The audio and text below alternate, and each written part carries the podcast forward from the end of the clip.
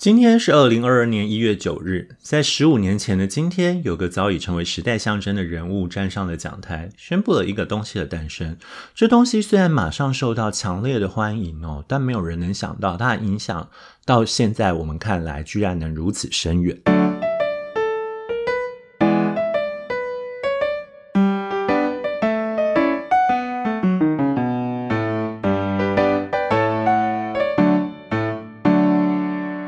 欢迎收听《永远的一天》（The Day and Today）。在距今十五年前的二零零七年一月九日，苹果创办人、时任 CEO 的贾伯斯在旧金山的 MacWorld 大会上进行了可以说是他至今最为经典且永恒留在别人记忆中的演讲。哎，讲演讲怪怪，发表，呃，我觉得应该会有人记得。总之。那对我来讲，那应该一直是某种行销案例的典范哦。就是你要如何去介绍你的商品，然后带给大家惊喜，而且这个带给大家惊喜的状况下，还是建立在大家跟你一直有着某种长足的默契这件事情。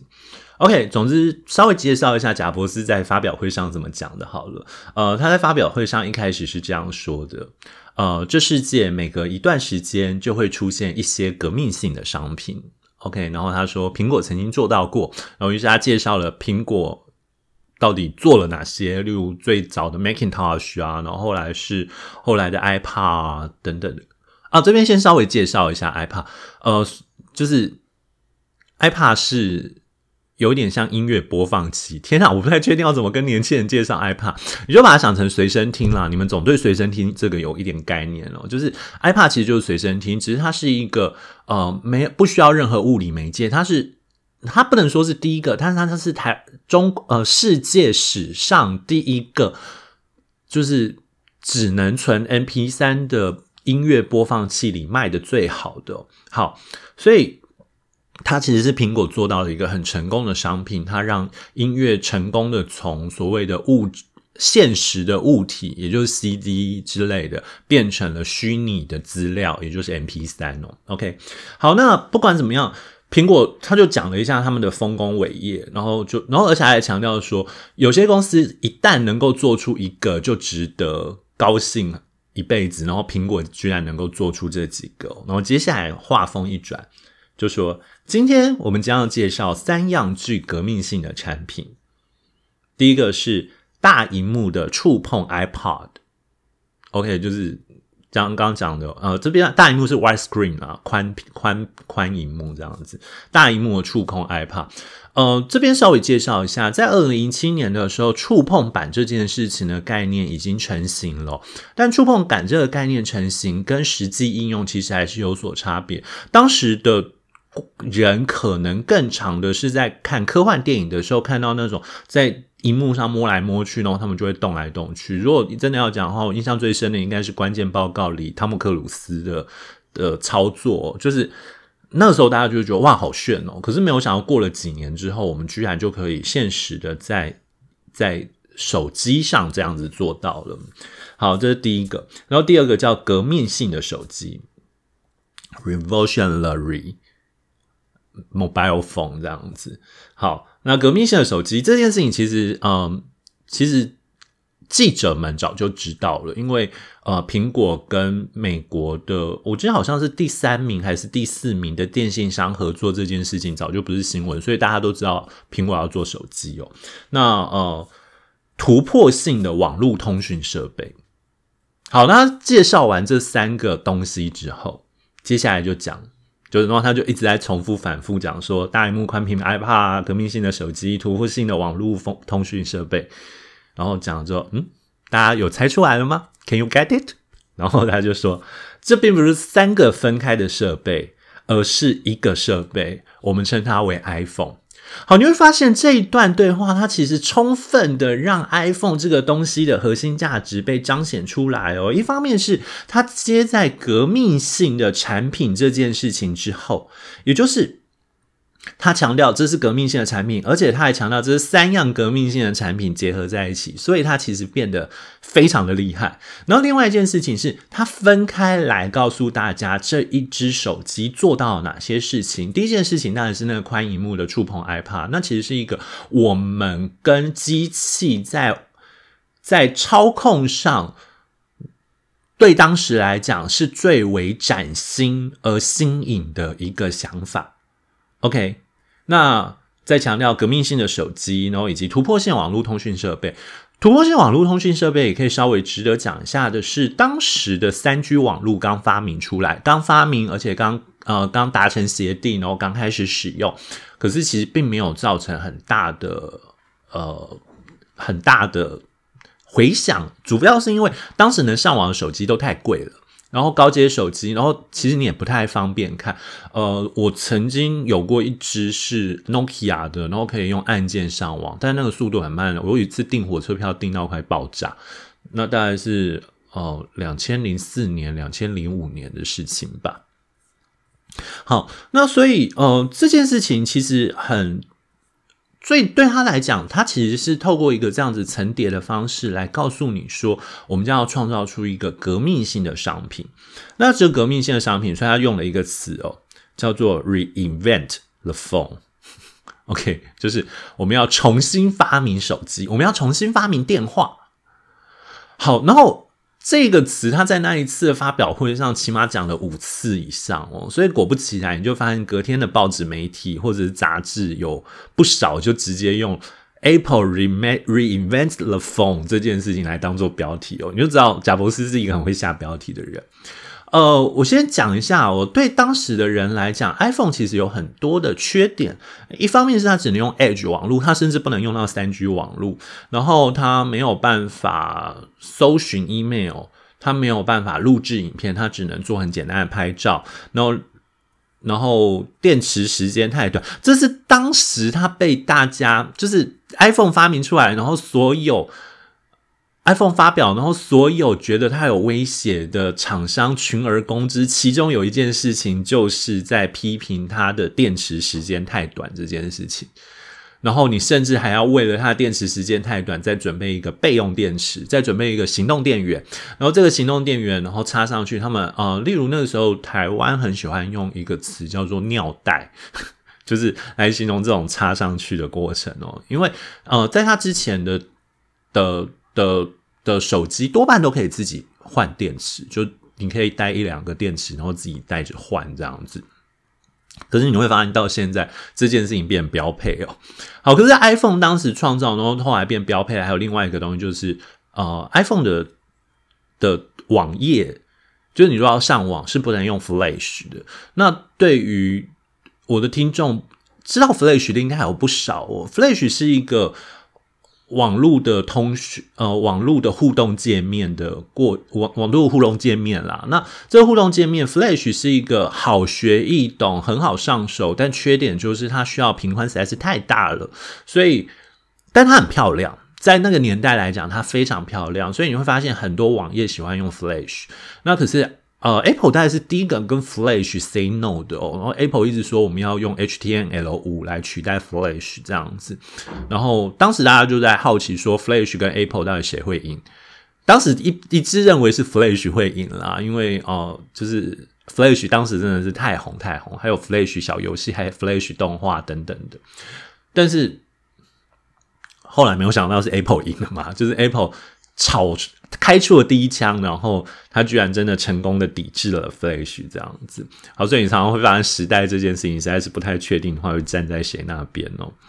好，不过呃，其实更特别的地方，或者是说我们应该要来注意的，反而是另外一件事情是，呃，虽然 Apple 说他们 reinvent the phone，但其实你用现在眼光来看啊，我们其实甚至怀疑它其实 reinvent 了我们的生活。OK，呃，举个最简单的例子来讲，你现在出门会不带手机的人有谁？你会发现，手机无形中已经成为我们的人的某种生命上的延伸哦。就是，呃，举个例子来讲哦，就是。你晚上可以跟远在日本的朋友聊天，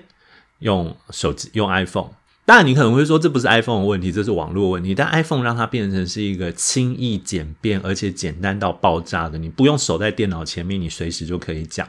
那你也可以随时的用 iPhone 拍照、录制，不管什么东西，然后你可以随时记录。我不太确定现在大家有没有这个这样的的的习惯。然后我那一天看到，才忽然想到，哎，可以这样做，就是呃，如果去百货公司或者是停车场停车的时候。我那一天才发现说，哦，有人离开的时候会拿手机拍一下那个停车格的编号，然后因为我我多多半都是直接真的记住那个编号，我完全没有想到这一招，我才后来发现，哎，对，其实你就会发现，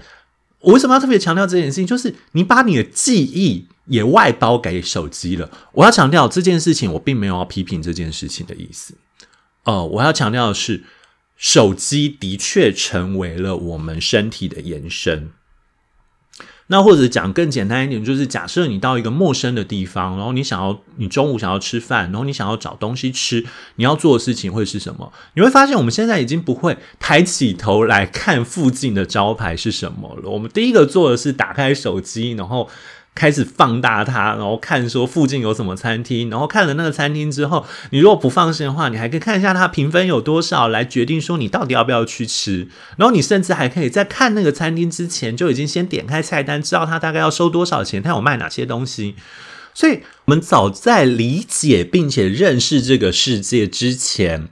，iPhone 就已经先让我们去理解这个世界了。所以我才说他 reinvent the world 嘛，就是他其实已经创造了一个没有惊喜的经验世界。就是我们其实，在那到那边之前，我们就已经随时可以知道哦，那个地方是什么。我记得有一次 Google Map 刚推出街景系统，然后我爸在我哦，那好久以前，反正大概十年前我才有吧。